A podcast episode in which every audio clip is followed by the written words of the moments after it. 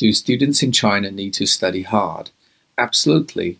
Since the first day we enter school, we need to prepare for all kinds of examinations, ranging from midterm examinations, terminal examinations, and then there's mid- middle school entrance exam and college entrance exam. And that's not the end of the story. After we graduate from college, many of us take the graduate school entrance exam to pursue a postgraduate study. So you see, our education is filled with tests.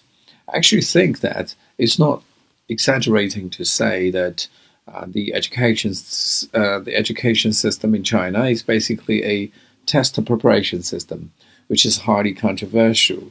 Uh, some people say that this approach erases the talent and creativity in our kids, but others argue that it keeps our kids focused and toughens them and builds a solid foundation for the future studies.